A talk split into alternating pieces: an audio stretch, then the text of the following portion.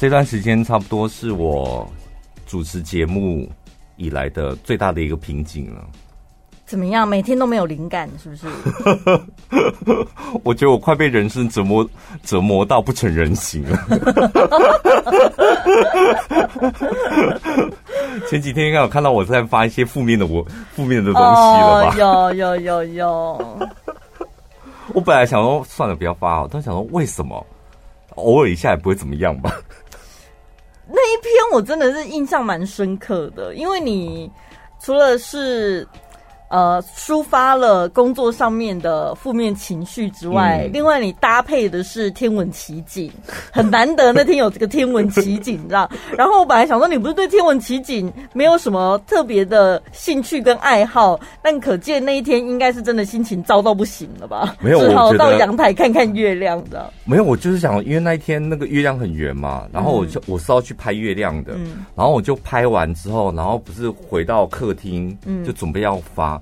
然后就看着那个月亮，看着那个乌云，突然就悲从中来，哎，负能量爆表。我本来是要说，哇，今天月亮好圆，就在我们家阳台看月亮，什么，突然负能量爆表，哎，然后突然就脑海里就开始跑马灯，就去你妈的，老板又在说碎念什么，然后就一直在被，哇，我天哪，天哪，我好生气，然后就发负面文。可是发表一下，月亮好可怕哦，也算 算是一个抒发的管道吧。我觉得我我后来我觉得发那一篇真的是挺好的，我不是要骂我们老板什么的啦，就是你知道有时候工作压力大，难免会有一点负面情绪。但我后来看到超多听众朋友私讯，就是我们老板也讲过同样一句话，嗯，然后他们现在居家办公嘛。他说：“他们老板有一天把他们所有主管叫到办公室去开会，就为了讲那一句话。” 哦，来告诉大家这句名言是什么呢？业绩千万不能受到疫情影响。我也是，我哎、欸，我听到的时候我傻眼呢。我想说，我们的老板。这是我们老板讲的话吗？不是啊，不是，这不是，不是。我比较我比较惊讶是，有很多听众朋友说，他们老板都有跟他们讲过这一句话。嗯，我觉得每一个公司的老板，我们应该都很担心，就是他们会不会害怕说，因为这次疫情比较严重，然后门都出不了。所以呢，跟去年的状况不太一样，他们会担心员工会不会用这一个借口借机偷懒。哦，但是我觉得，如果你是这种老板，那你也你也太瞧不起你的员工了吧？对啊，对不对？谁会偷懒？就是如果他的工作是做业务性质的，嗯，没有一个人会希望自己的业绩下滑。对呀、啊，他因为他的薪水不就是靠自己的做的业绩？我跟你讲，老板们，我跟你讲，偷懒真的不见得比较舒服哎、欸。嗯，工作唯一舒服的一件事就是领到钱，很舒服的事是什么？领到很多钱。没有说什么，我因为偷懒我就很开心。薪水小偷，薪水小偷，他们有时候心里也很不踏实哎、欸。对啊，你不要一天那算是有良心的薪水小偷。对，所以不要一天到晚这边幻想着什么哦，员工要偷懒了，员工又要偷我的薪水了，员工又要怎么样了，是吧？大部分的员工还算是基本上每个人都是对得起自己的工作的吧？嗯，但是我的确会。很明显的感受到，虽然我们不是做业务单位的，但是整个工作步调真的是每天都会发生不一样的状况，然后整个工作步调也是被疫情打乱，一下子呢，就是有的那个同事可能会请防疫照护假，然后可能又要配合公司的分流上班啊什么的，所以同事之间彼此一定会有工作代理。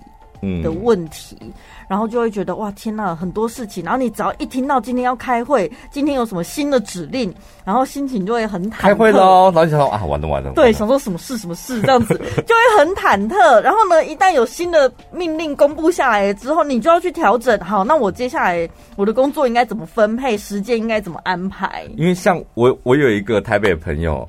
他们很很明快哦，就是台北那时候疫情严重的时候，他们老板当天晚上就说，大家明天开始都不用来，嗯，但是每一个主管一个礼拜要跟我每个礼拜要跟我固定开会一次，嗯，然后一次在办公室，然后一次用视讯。就是他来决定这样，所以这样加起来会有两次这样。嗯、老板就立马把立刻立刻立刻立刻，就立刻把规矩定得很清楚。然后大家都想，哇，这个老板就是真的很积极。这样疫情爆发的时候，大家还蒙住的时候，他突然间就告诉大家该怎么做这样。嗯。然后后来呢，一直到现在，他们只开过一次会。他说：“因为大家都待在家，他老板也待在家。但他老板待在家也不知道干嘛，就每天喝酒，所以都酒醉，然后都没有办法视讯也没有，来公司也没有。所以后来就是他们开过一次会之后，然后打电话找老板，然后老板就呈现一个昏昏欲睡或酒醉发酒疯的状态。待在家里太无聊，一开心就开瓶红酒，然后就一不小心就把自己灌醉。” 这老板就是，我个性很像这种老板呢、欸，就是你很容易就是自己做白日梦，然后把饼画很大这样，但通常到最后只会实行一点点而已。最后就是喝醉。他的老板这里有点像你，就喜欢画大饼，画完大饼之后最后酒醉。但我们工作的确有时候像我们。还能够到公司来上班的，就是我们还是要提供最新讯息嘛。嗯，那防疫期间呢，如果说还有维持正常上班的，像我们都口罩要戴着。那天就有个同事问我说：“宝拉，我们现在戴着口罩要怎么播新闻？”他说他觉得他好闷哦，他都不能换气了。嗯，我觉得在疫情期间，大家处处受到限制，然后呢，你的心情会比较浮躁，大家可以。试着练习放慢步调，嗯，像我就跟他讲说，你吸不到空气了，其实是因为你太急躁，你太急躁，你就需要大口呼吸换气。嗯、所以你如果把你的步调平稳下来，慢慢的，欸、慢慢的，你蛮厉害的、欸，你反倒是在这个时间，你是会安慰人的人呢、对不对？哦，平常看你空空荡荡的，还会叫大家说你太紧张了，我跟你讲，你才会这样子喘不过气。放轻松，慢慢来。然后这时候你应该拿出你妈的木鱼，要开始敲木鱼。咚咚，我真的有点想去买木鱼哎，那个声音真的越听越好，蛮疗愈的，对不对？要好的木材呀。这还假的？所以要好的木头刻出来的木鱼，那个声音听起来比较抚慰人心，是不是？对呀、啊，如果是空心的，或人家说什么朽木，哦，听起来都怕怕怕怕。对对对，所以真的要好的木头，是不是？对，所以你呼吸步调放慢，还有我觉得在看很多事情，每天都有记者会，而且现在是已经密集到每个小时，每各个不同县市政府都在开记者会，然后可能会公布不一样的命令啊什么的。在评论之前，我觉得大家也可以先放慢步调一下，不是？嗯看到什么，然后就觉得这是什么意思？我听不懂啊！为什么会这样做呢？就其实你可以不用急着去发表评论。我跟你讲，你看不懂的就不要看了啦。嗯，看不懂的也不要问了，因为那些真的老老实讲，百分之九十的事都不干你的事。嗯，你的事真的只有一件事：不要出门，不要出门，不要出门。然后出了门就戴口罩、洗手，是吧？你其他的事，何时打疫苗，有没有疫苗？疫苗进哪个牌子？你能控制吗？啊，你不能控制，你又在那边随之起舞，你更烦的就是你自己而已啊。嗯，嗯，所以就是把步调放慢，大家每天呢就是好好过生活。因为像我是 平常也算是一个比较急躁的人，这样、嗯、我真的没有，因为像你之前说你看了很多那个 YouTube 是那种，比如说火车上面然后过山洞，对对对。我想说，那种到底谁要看？但我最近我也尝试在看那些东西。我上次不是跟你讲说，我就是看一个一个露营的人，他就自己背着包包上山削木头，然后削木头，再削木头，嗯，然后听雨声，然后盖帐篷，然后开始煎肉排。我晚上睡不着的时候，我就会点开那个人的那个 YouTube 来看，嗯，就听着那个雨声啊、风声、树叶的声音、削木头的声音。真的就会像你讲的，你的呼吸好像会变大口一点。嗯，然后你会觉得心情也比较稳定。我连听那个沈春华的那个 podcast，我都觉得啊，天哪，对。然后就听完了之后，哎，所以他刚刚在讲什么？他刚刚只讲说他怎么拖地而已。像我以前都不知道怎么拖地，就是我跟你讲哦，你们要先扫，把灰尘扫起来。扫完之后呢，这时候你再开始拖地，这样地板才能拖得干净。我说我到底要听什么？然后他告诉大家说怎么买菜。我跟你讲，像这个时间买菜非常重要，有些细节你们一定要注意。就是我一定会在家里把我要买的东西写下来。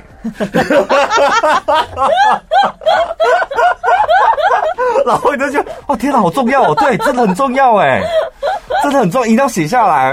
就写下来之后，就会缩短你去超市里面买菜的时间了。你进去就是边逛边想啊，对，直接冲，然后买葱，然后买泡面，哪里这样就不会逛了。这样哦。可是像你讲的，我觉得。老板会担心员工会不会偷懒什么，但是在现在这种状况，你看你整个步调，我就说嘛，我工作步调都被疫情打乱了，我光是去思考如何应应，我都来不及，我哪来的时间偷懒？嗯，对不对？那大家在家里面，你的生活可能形式上面也改变很多。我觉得你与其在那边发脾气呀，然后抱怨呐，你倒不如好好想一下，那我接下来应该怎么安排？因为我看到一个网红啊，就是因为网红最近也很辛苦哎、欸，因为你知道他不能够出去外面拍影片，没有素材了。对，然后待在家里，然后你知道像我们这种每天主持节目这段时间也超难的，因为你说你要乱讲话，你要聊很开心，或是你要骂人。都不太对，嗯，就是你得要拿捏好，就是你你你不能够太嗨，但你也不能够太闷。主持节目最难的就在这里，你要卡在一个不上不下的情绪，然后我就说，我到底要干嘛？然后我就看到那个网红走投无路到什么地步，他是说，这个时间我觉得最好的方法就是我们大家练习的好好。整理你的房子，嗯，然后我就想说，对，整理房子，我们之前也讲过，我也常常整理我的房子，对。然后我就看他镜头就拿起来，这样，我想说，我的天哪，那不是房子，那就是一个房间，就租一个套房，就类似像雅房，就还没有厕所。然后我想说，那你那个很快就整理完了，果真影片六分钟结束了。抽屉抽屉打开，然后还硬是把那个硬碟拿出来，然后再放电脑，再看以前的照片，这样。哎，倒是，但是我觉得整理那个电子资料也是蛮打发时间的。哎，你有没有仔细去整理过你的电脑，还有你的记忆卡或手机里面的相片？我发现我相片里面上大概五千多张，还八千多张。嗯，第一张是什么？你一定记不得。然后里面有哪一些重复的啦？还有什么荧幕截图啊？什么菠萝用的敏感，全部都在里面。你可以好好的整理你的手机相簿。你现在开始滑你的第一张相片是什么？因为我之前有看过，我我也觉得我的第一张是很很莫，因为现在你最想看的就是。旧相片的没有，就是吃的啊。哦，第一张就是我们家猫的照片。你你就是跟那个家长手机里面全部都小孩相片一样。就是你看啊，你在划照片的时候，然后就会看，然后你会，我跟你讲，划照片有个好玩的地方，你会跟自己对话，然后就想说。以前美颜也开的太夸张了吧，眉毛都不见了，鼻子也不见了，然后就会跟自己对话。他说：“哦天哪，就北海道也太好玩了吧？”对，那一天还遇到谁这样？然后就一个人像疯子一样跟自己对话。我觉得整理相片是可以找到蛮多乐子的，然后可以回顾自己前一阵子啊，前几年啊，到底发生了什么事，你都在干嘛？也许你可以重新找回你原本忘记的兴趣喜好，对不对？还有身材。对，因为我现在翻旧相片，我都会想说：天哪，我以前好认真跑健身房哦，什么的。对，我都想把去泰国那些照片传给我，然后陈宝，你看看你以前的样子。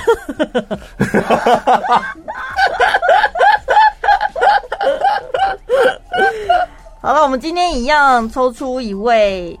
听众朋友的留言跟大家分享。这一位是拉西人生，他说：“小潘宝拉，谢谢你们的精神补给。自从疫情爆发，台北的确诊人数不断增加。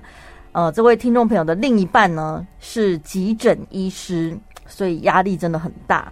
回家呢，两人又各自隔离，很怕把病菌传给亲爱的家人，连生活都好紧绷。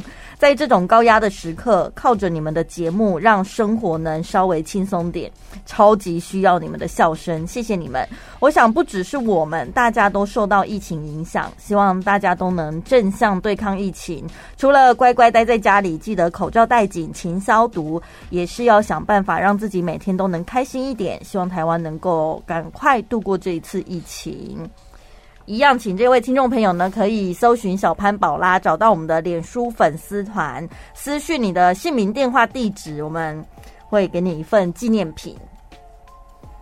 对，礼物什么纪念品？纪念什么？你当我们阿里山是不是？纪念品跟礼物差很多是是？对呀、就礼物啊，那真的就是一份礼物。对，我们精挑细选一份礼物送给你。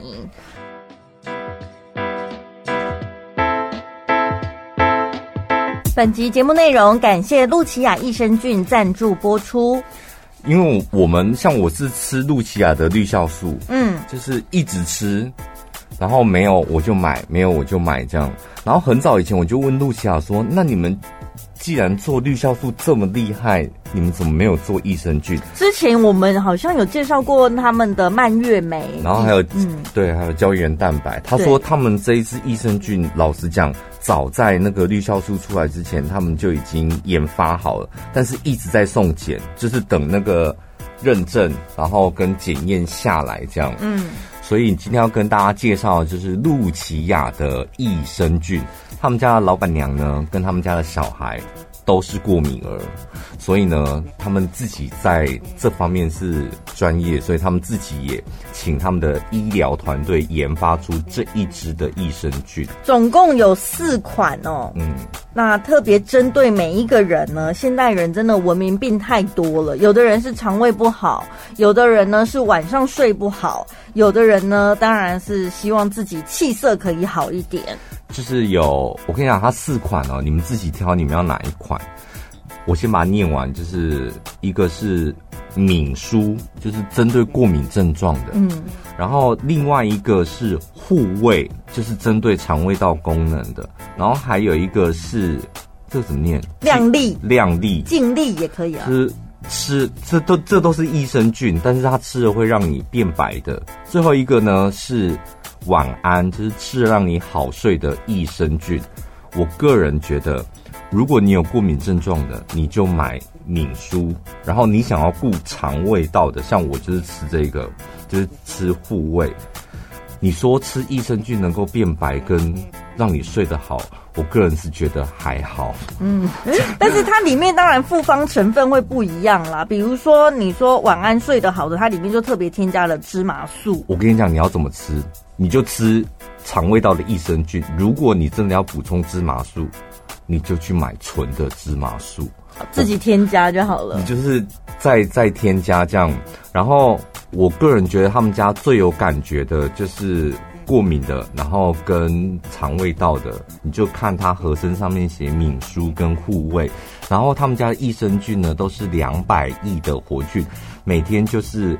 一包就可以，嗯，好，而且他们真的是像你讲的要送检呐、啊，还有申请专利，它的专利是什么呢？有冰晶冷冻干燥技术，嗯，它可以完整有效的保留它菌种的最佳活性，另外还有抗胃酸、耐胆碱，还有定植力、稳定性跟存活度，这些都有通过检测。嗯，然后那个过敏的那一支益生菌呢，它里面最重要的就是人体。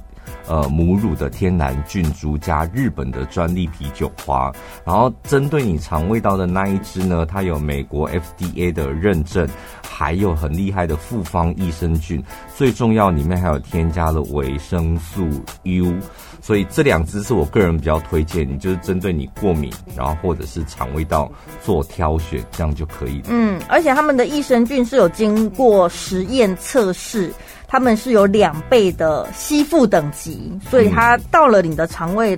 到了你的身体以后呢，它会稳定它的存活力。哦、记得益生菌是一定得要每天吃。对，你不要就是有有时候吃啊，有时候忘记就没吃，它那个效果会差很多。嗯、就是因为我会吃益生菌，好多年前我就是听了我们电台的一个医师的访问。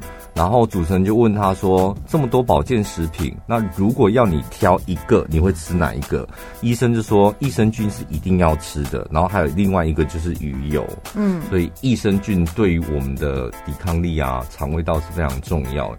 然后这一次呢，露琪亚特别推出这个新品，然后有一个很大的优惠。对，从我们的节目资讯栏的专属连接点到露琪网的露琪雅的官网上面呢。即日起到六月三十号，这四大功效专利型的益生菌，你可以任选第二件七折，第三件就是五五折的优惠。结账的时候呢，单笔订单满一千元，记得输入小潘宝拉的 Podcast 专属折扣码一六八，可以折一百元。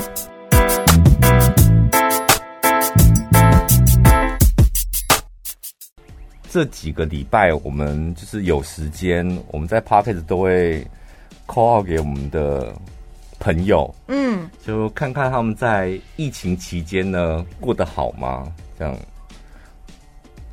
你有朋友吗？没有。我想一想，有啦。等一下，那个就是我的朋友吧？对，我很怕，就这个礼拜扣他就用完了。我们尽量关心一下身边的朋友，那当然大家也是希望，就是你也可以呃鼓起勇气，或者是思考一下，是不是有很多人哪一个朋友你很久没见到他了，趁着这个时候大家联系一下感情。对，因为现在鼓励就是大家待在家嘛，所以一个人或是你在你家就是跟你的家人，嗯，所以我们也希望就是透过。这个机会就是也跟我们的朋友线上聊聊天，对，关心他一下，嗯，所以非常难得，我们身边刚好可以说是有一位叫做疫情的见证者，是吧？我觉得他本身就是个傻，他所处他这两年所处的地方都是疫情非常严重的地方，对，他去的好，我们直接我们直接连线他好了，好，我们的好朋友亨利你好。Hello，大家好，你好。因为你是今年回台湾的嘛，对对？对啊。几月回来？呃，三月底的时候，然后我四月中从从那个检疫所被放出来。因为他那时候要回来的时候，我就耳闻到好多风声，因为好多节目都要邀请他，然后我就跟陈宝讲说，我就跟陈真的啦，我跟陈宝讲说。好啦，那既然其他节目已经打算要邀请他，那我们两个就算了，哦、因为难得有一个从英国算是那时候的重灾区，然后回到台湾，应该蛮多可以聊的。对，但是他一回来了之后呢，啊、一下子就是我们确诊病例数很高嘛，嗯，然后大家就想说先暂缓暂缓，包括其他节目本来想要邀请亨利的也先暂缓。暂缓，然后呢不暂缓了之后，不但没有好转，现在一下子还全国三级警戒了。我跟你讲，台湾真的很快速哎、欸。这个转折就在于我们约了一个唱歌趴，然后有找他这样，后来那个唱歌趴也取消了。对，真的，你就是我们那时候是不是应该是直接先冲去唱？你就是个傻，我是。可是你待过英国，然后呢，现在回到台湾，那个时候我们都还在开玩笑说：“哎呦，这个英国回来的，先缓缓，先不要约。”所以你看过英国疫情非常严重的时刻，跟现在我们台湾人非常紧张兮兮，你觉得两边的程度有差别吗？会不会台湾人好像紧张过头了？嗯，我觉得台，我最近就有在想一件事情啊，到底是英国那一种就是不怕死的，然后每天都在过过平常的生活的比较讨厌，还是台湾那种台湾这种就是怕的要死，然后每天都不敢出门，然后什么都紧张兮兮也比较讨厌。我就选不出来哪个比较讨厌。哎，我问你，你你去年在英国，就是疫情这么严重，你说大部分的人还是过正常的生活？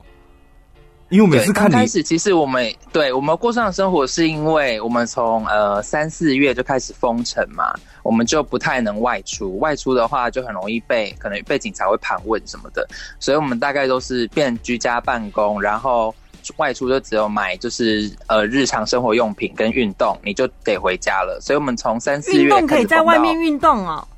可以在外面运动，但是你不能离家太远，因为你还是要运动啊！你不能每天都锁在家里。我觉得外国人很注重就是运动、出门这件事，你必须要出去透透气。那你这点你还是可以出去，这点跟台湾很不一样、欸。那你怎么还胖成这样？有吗？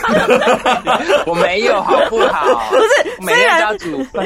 政府有开放让你外出运动，但是他没外出运动啊。因为我看他的 IG 动态都是在找好喝的珍珠奶茶。对，外带珍珠奶茶。所以你那个时候，你那个时候的工作在英国的工作是什么？就没有工作啊，我直接完全停摆。哦，对，我就停摆，然后在家煮饭吃老本这样子。对啊，然后呃，然后八月之后，八月之后政府就颁布了一个政策，然后还蛮荒谬的，就是英国他就因为。疫情，他可能还是没有厘清这到底是什么东西。然后我们封城八月份月之后，等下你说八月份他还没有厘清这是个什么东西？去年八月他们去去年三四月已经封城了，封了四个月之后到八月还是不知道为什么也这么严重，这样。就是他对他不懂，就是 COVID nineteen 有多可怕。结果他竟然颁布了一项政策，就是因为他为了要复苏经济嘛，他就是。呃，颁布了一个就是外食优惠，你只要出去吃饭，然后有合作的餐厅就半价。所以八月大家要疯狂出去外食群聚这样。可是，这个欸欸、等下这个政策是为了振兴你们的经济，是不是？啊、要不然那些餐厅都倒光了。没错。啊，为什么不做外带啊？没有，就是要你内用啊，因为你内用比较多人会去吃啊，大家就会跑去餐厅吃饭啊。对，内用的，然后大家开始吃饭群聚，内用的优惠，外带反而没优惠。内用的营业额跟外带的还是有差。真的、欸，我看到我家那边的那个早餐店哦，早餐店以前我们开到下午一两点做早午餐，你已经觉得它延长营业了吧？我看到我们家楼下早餐店，它现在延长营业时间到傍晚六点呢、欸。然后就是做外带，而且有些店它就是硬外带，你跟真的不会想买春水堂，你会想外带什么？不要，对啊，对啊，勉勉强真奶还可以，茶点不行。然后你真奶外带，你就不会去买真那个春水堂了。对，有其他选择，没错。对，所以餐厅的属性还是还是有差。那你觉得现在优势？对啊，你你就你看，你觉得现在该是台湾人很紧张的时候吗？好，我觉得是诶，因为才刚出期而已，所以大家后来觉得大家紧张其实是对的，因为你就是呃，他这还没扩散到很扩，就是太大条之前，其实大家这样紧张其实是好的啦，嗯、就是对啊，少少出去群聚，可是我觉得台湾人也蛮可怕的，因为嗯。去年我在英国的时候看台湾，就觉得哇，台湾好像病例数就少少的，然后大家就说什么台湾 can help 什么之类的，就觉得哇，台湾真的防疫真的好厉害。然后结果今年爆发之后，我真的是眼睁睁的看，就是台湾感觉好像在重复英国前一年发生的事，就是大家也很恐慌，然后就去超市大乱抢购啊什么的。然后实名制我们去年就有了，然后今年台湾才有实名制，然后。就是你，我去，我去全联，就是看那些阿姨。让他讲，没关系，让他讲完，让他讲完。我就会被骂，我被骂。不会啊，你你讲完，就是你你的感受啊。我就感受，就觉得我一年前我们早就已经开始实名制，然后开始追踪，就是我们有一个 app，就是可以追踪，就是你有没有跟那种确诊者太过接触什么的。嗯嗯、然后今年我要去全联的时候，就看到一堆阿姨在那边啊，知道怎么扫 QR code 什么，然后大家反而在。反而就在门口先挤在一起，先群聚，嗯、先还没进门就先在门口群聚。你还没进，对你还没进门就先群聚一波，这样你觉得有点有点慢慢了一点。在门口你要扫 QR code，但是其实应该还是要维持社交距离，先排队一个一个来嘛，对不对？我也觉得，对我也觉得，对，就是这样子。可是大家是都挤在那个 QR code 前面。亨利要讲的是，其实有很多。防疫的软硬体上面就是有点慢，因为没遇到，大家都没设想到啊。只是你刚刚没错，我刚刚对于你讲的内容没有什么意见，只是他有一个 bug，你知道吗？他说我的 bug 是什么？我们去年。我们去年什么叫我们？你是英国人啊？他是英国人啊。我们现在不是你这样子，你是英国人，所以你中文讲的很好，所以你才可以什么都可以讲啊。谢谢大家。哎，但是你在英国，你有遭受到异样的眼光或是对待吗？因为毕竟你的脸孔在当地人看起来就是太不一样了。哦，对啊，嗯，我没有遇过啦。但是我朋友遇过，因为那一阵子刚，呃，去年的时候疫情刚起的时候，我们不是会有那种脸书社团嘛？嗯，有一些就是亚洲女生，真的就是在公车上啊，或者在路上买菜的时候被攻击。嗯，所以我们都是蛮蛮，我跟我室友，我们都是亚洲人，我们就很常就出去买一买就快点回来，而且不太会单独出门这样子。然后像女像女生朋友，她每次就是晚上我就。我们会约一起吃晚餐啊什么，然后就可能就会去对方家或是来我家嘛。然后我的那个日本的那个同事就会说，他晚上天黑了以后就不想再出门了，这样，因为真的太多这种就是发生被那种外就是可能英国人啊，打他们就是，是因为我们看到的新闻是被打，欸，是被打没错啊，就是你会被敲头啊什么的，嗯，没错，因为英国真的。英国那些人，你也不一定是英国人，他们就可能是世界各地移民来的，oh. 他们就是看到亚洲人就是反这样，连黑人就是也会反亚洲人这样。对啊，不管不管种族啊，就是那那一阵子对，就是亚洲人，他们就会非常就是会歧视，就会觉得为什么会把就是 Corona 就是让全世界就是现在变这样子，嗯、以前严重这样。那你、啊、你但是我觉得到后期就还好了。你在英国看过了，就是他们当地政府跟人民对于这个疫情的态度，还有包括他们的措施等等。你现在回到台湾，然后刚好又遇到这一波很严重的疫情，你自己本人有觉得你比较懂得如何去调试跟面对这接下来该怎么做吗？就感觉好像你你已经见过大风大浪，你就觉得哦，接下来我很清楚该怎么做。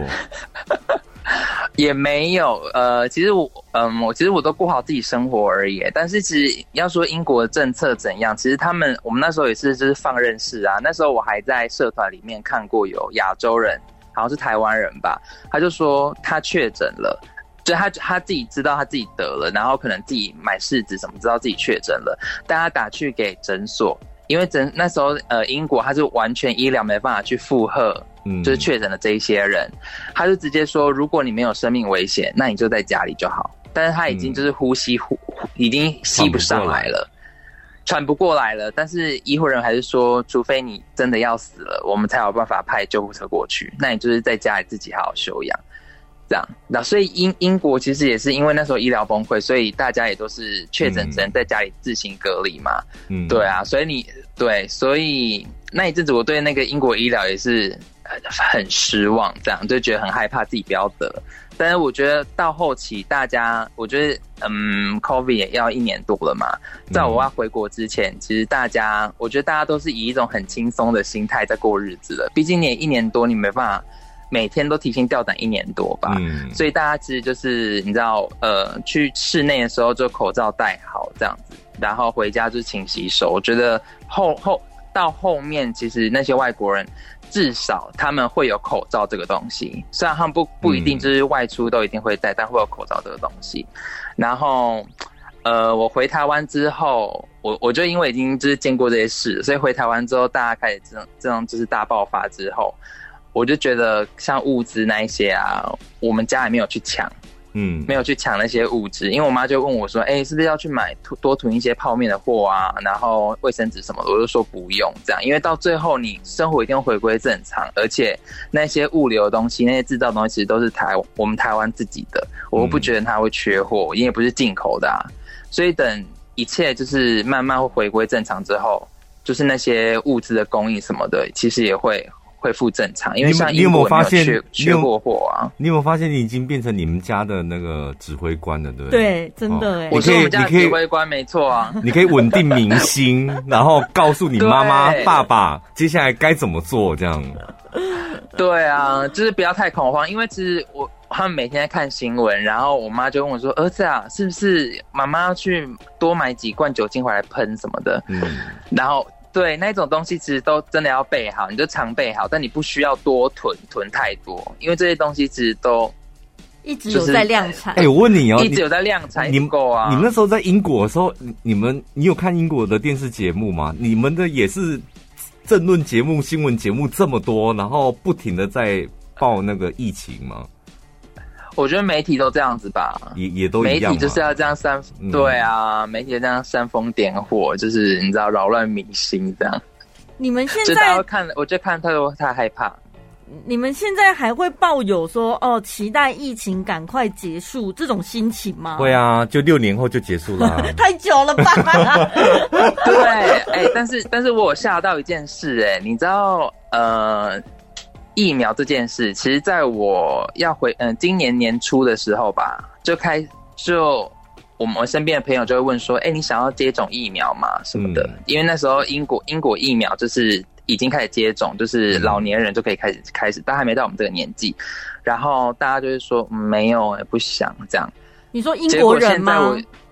对，就英国人，我的英国那些欧洲就是有办法去打的那些朋友。嗯然后他们就说没有，他们不想要被接种这样。然后就我现在看那个 IG，大家现在都在发那个就是被接接种第一季之后的那个卡的那个照片，这样就大家其实都纷纷去接种了。嗯，就是其实国外的疫苗量蛮够的。然后甚至我昨天还有看到，就是英国他们在中国城，他们还派了一辆就是医疗巴士，他们是专门帮那些没有身份的那些偷渡的人或是黑工打疫苗。哦、你不需要任何身份，哦、你就可以去打疫苗。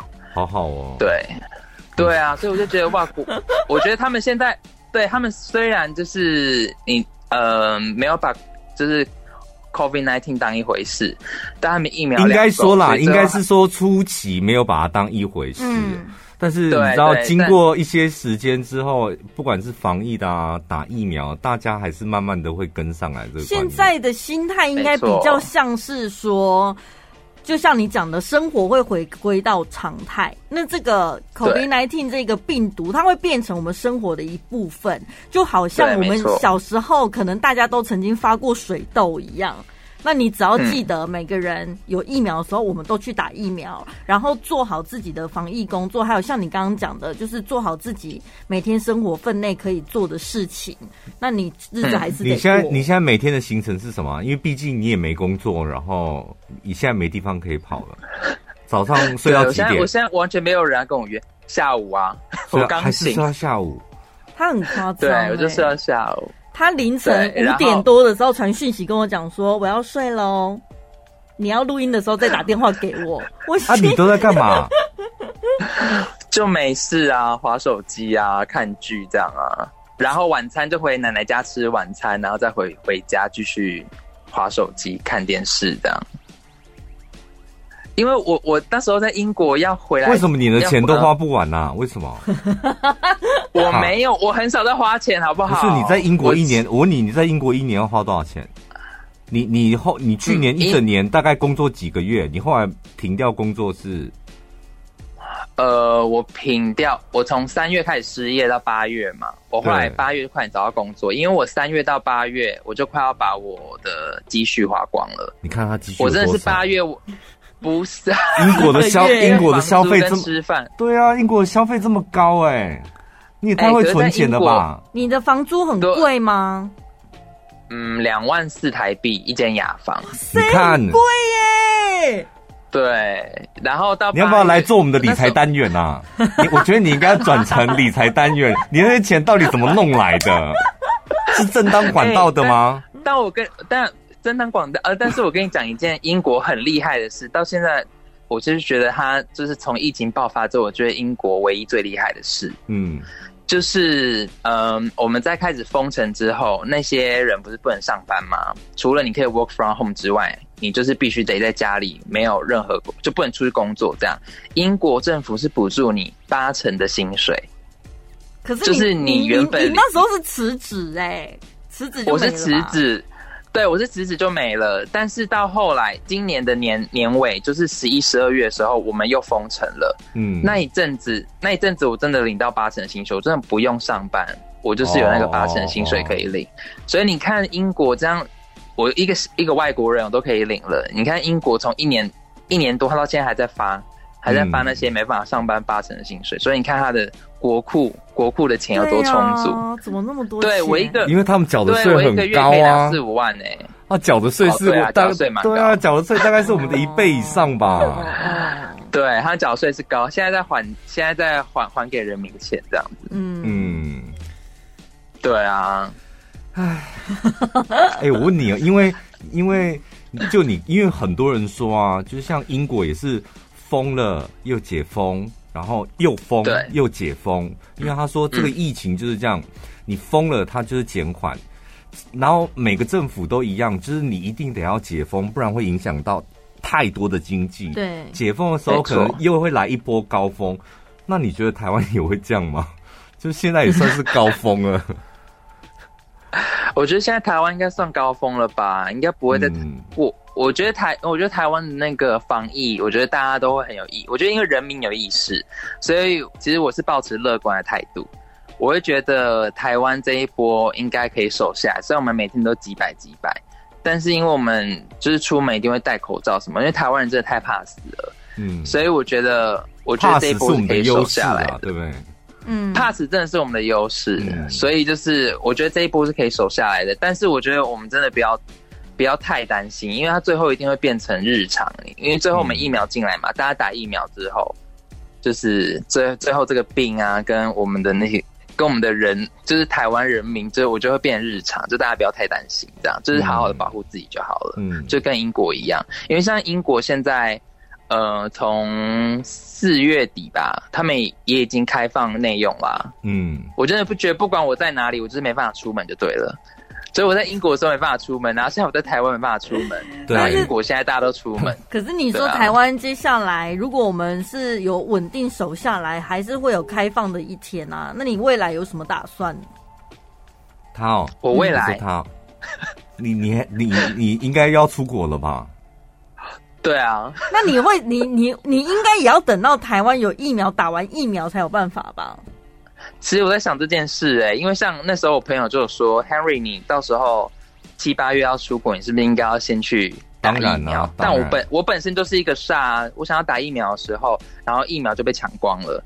就 就疫情开始爆发，然后疫苗就被抢光，我也打不到疫苗。因为你现在除了顾你自己的健康考量之外，接下来你要出国，我觉得各个国家也得要求你要出示那个打过疫苗。对啊，你接下来可能没有疫苗，你也你也出不了出不了国了。尤其是你要是，是一个趋势。对啊，对啊。那你的老本大概还能撑多久啊？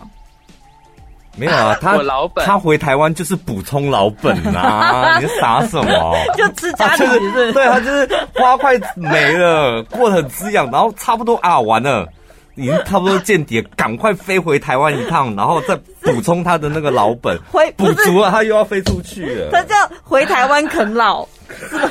哎、欸，你们真的很坏，干嘛？他没有啃老，他只是补充他的老本，补充。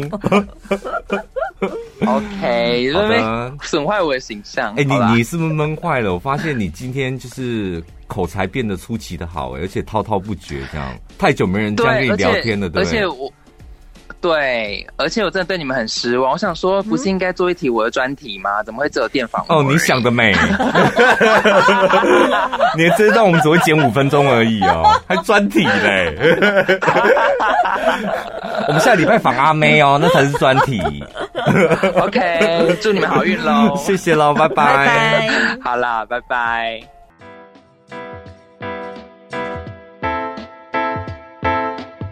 瑞典品牌 Vana Candles 四岁了，由创办人亲自设计的生日礼物，推荐超过十五种以上的造型暖灯，三十款以上的香氛蜡烛。只要选择 Vana Candles，让你的生活立刻拥有瑞典的风味。最新颖的设计，突破你对传统暖灯的印象。雾面质感，金属线条，拼接木质底座，适合各种居家风格。全球唯一造型暖灯，只在 Vana Candles。即日起到六月二十四号，购买 Vana Candles 北欧圆顶香氛蜡烛暖灯，原价两千四百九十，结账时记得输入小潘宝拉专属优惠码一六八，保证全台最低价，现折两百五，只要两千两百四十元，再送瑞典经典香氛蜡烛，更多周年庆加码优惠等你一起来探索。